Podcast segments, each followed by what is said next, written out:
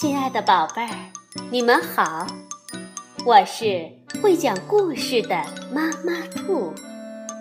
故事是可以玩的，欢迎宝贝儿们到小粽子和妈妈兔一起边看边听玩故事。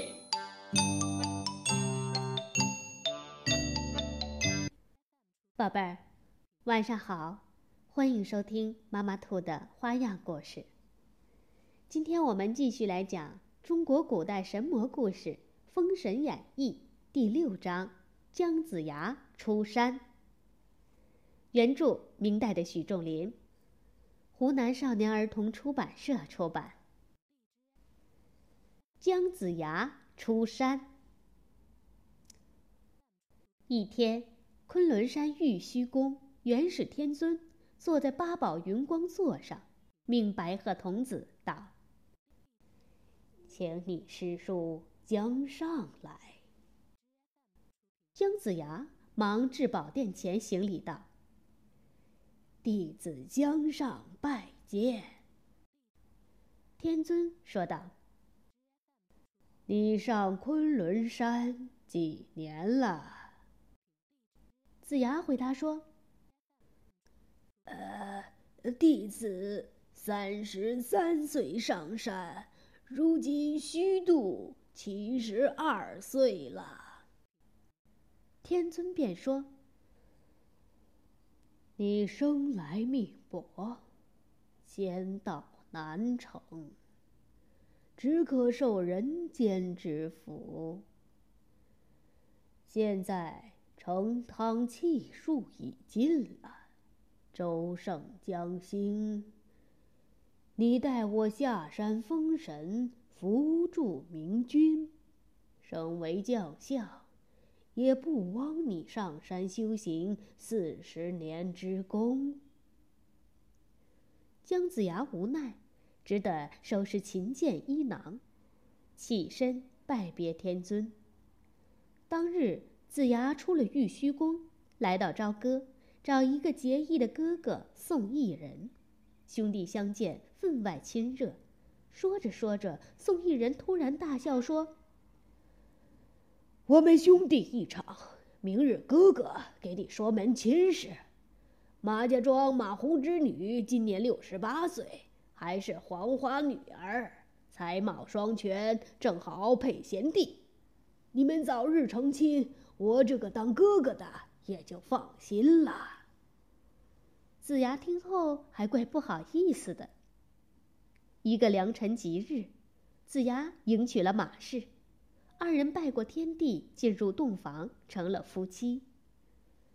子牙成亲以后，没有心情与马氏共享新婚的快乐，整天思慕昆仑山，一想起自己大道未成就愁眉不展。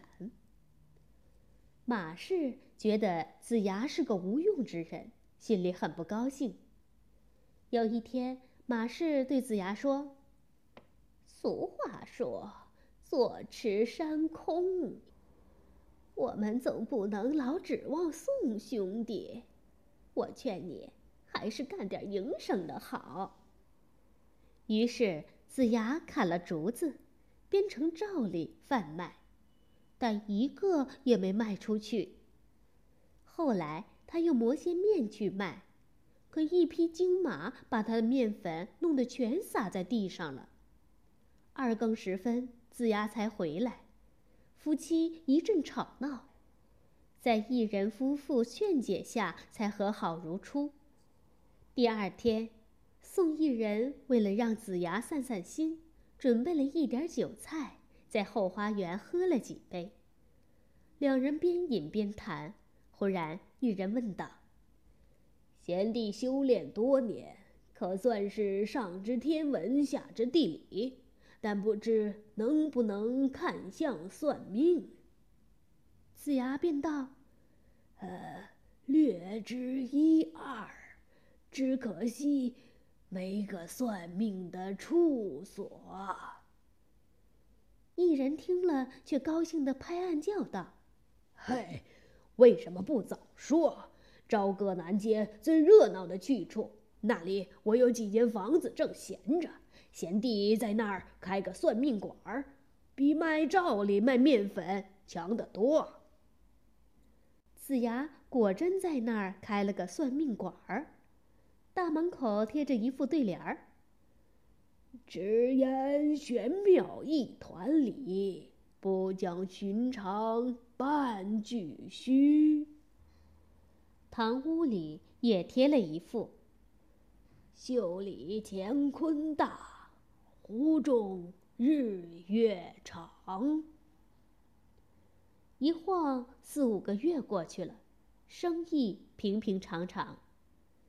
子牙是个有心之人，他善于留心风土人情，了解一文掌故，交结四方朋友。时间不长，朝歌的事儿他已了如指掌。一天，细雨连绵，一个名叫刘乾的打柴人，将柴担。停在门口，闯了进来。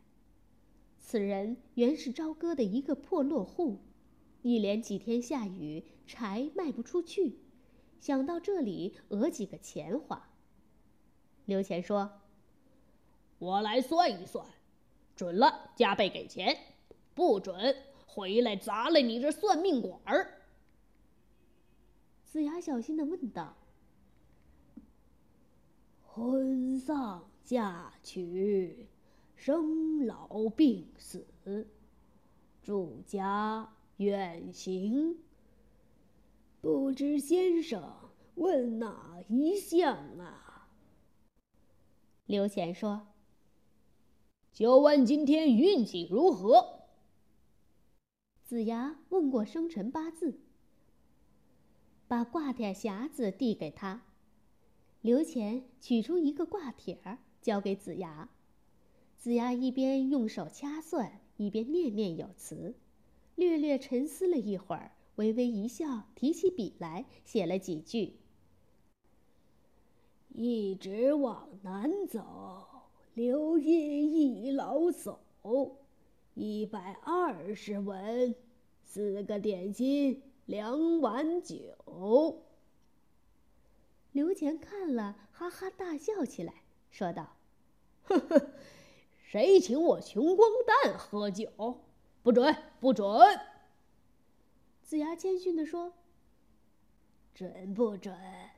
走着瞧。算命钱等应验了再收，如何？”刘乾挑着柴，一直向南走，心中却纳闷：“我卖柴二十余年。”从未喝过别人的酒，莫非？正想着，果然见柳荫下一个老翁。那老翁问：“这柴要多少钱呢？”一百文。刘乾故意少要二十文，想拗他一拗。那老翁看柴后夸奖说：“好柴，好柴。”捆大又干得很，只是要劳你帮我送回去。刘乾就把柴送到老翁的家中，见庭院中有些草叶，便拿起扫帚把地上打扫得干干净净，然后站在院中等钱。过了好一会儿，老者出来见地上干净，就说：“今天我小儿结婚。”遇见你这样的好人，又买到了好柴。说完，又转身进去了。随后，一个小孩出来，端着一个盘子，上面有四个点心、一壶酒、一个碗，对刘乾说：“这是员外请你吃的。”刘乾吃完喝完，见老者出来，忙说：“多谢员外。”老者拿出两封钱。对刘乾说：“这封是你的一百文柴钱，今天我小儿结婚；另外一封共二十文，是给你做喜钱买酒吃的。”刘乾惊喜无比，心想：“这下碰到神仙了。”他马上朝算命馆跑过去，一进馆就大声嚷嚷说如何如何灵验。他还跑到大街上，拉别人进去算卦。这一次进去的是一个催粮钱的公差。子牙算出他今天能收到一百零三锭，分文不差。那人也惊喜不已。江先生果然是神仙呐！从此，朝歌人都知道姜子牙是活神仙，每天算命的人络绎不绝。朝歌南门外轩辕坟中有个玉石琵琶精，这天到朝歌来看妲己。他经过南门，见姜子牙在算命，便摇身变成一个妇人。身着校服，一扭一扭的走进算命馆儿。他拨开众人说：“诸位行行好，让妾身先算一算。”子牙一眼就认出他是妖精，就用手死死的按住他的寸关尺脉门，又用足心中元气，睁开火眼金睛，紧紧的盯着他。妖精觉得全身疼痛无比，急忙说：“你老人家这么没有规矩。”周围的人都不知道真相，也说：“哎，都这么大年纪了，是呀，还干这种下流事。”姜子牙说道：“这不是人，是妖精。”说着，为了防止妖精跑掉。就随手拿起桌上的砚台，往那妖精脑门上一砸，顿时妖精脑浆迸出，鲜血沾满衣襟。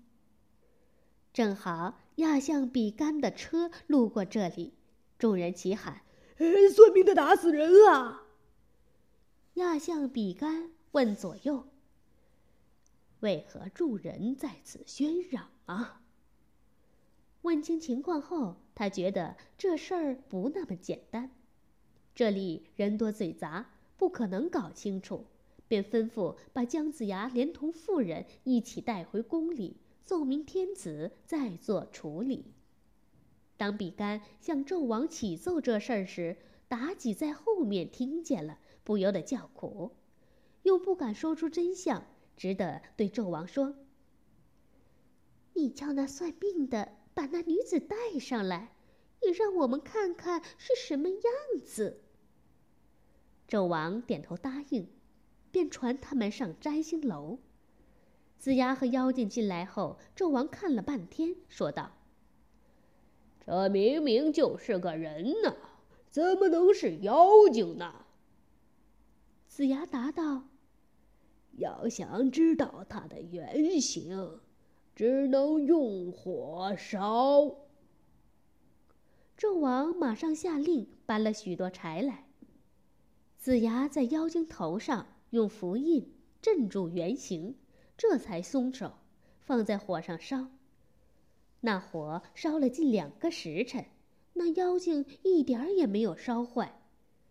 纣王不禁对比干说：“烧了这么久，还是好好的。”真是个精。又问子牙：“这是个什么妖精？”姜子牙答道：“要想让妖精现出原形，需我用三味真火来烧。”说完，子牙就用精气神炼成的真火从眼鼻口中喷出来，烧得那妖精哇哇大叫。过了一会儿，只听“啪”的一声，现出一个玉石琵琶来。妲己见后，心如刀绞，决心一定要整死姜子牙。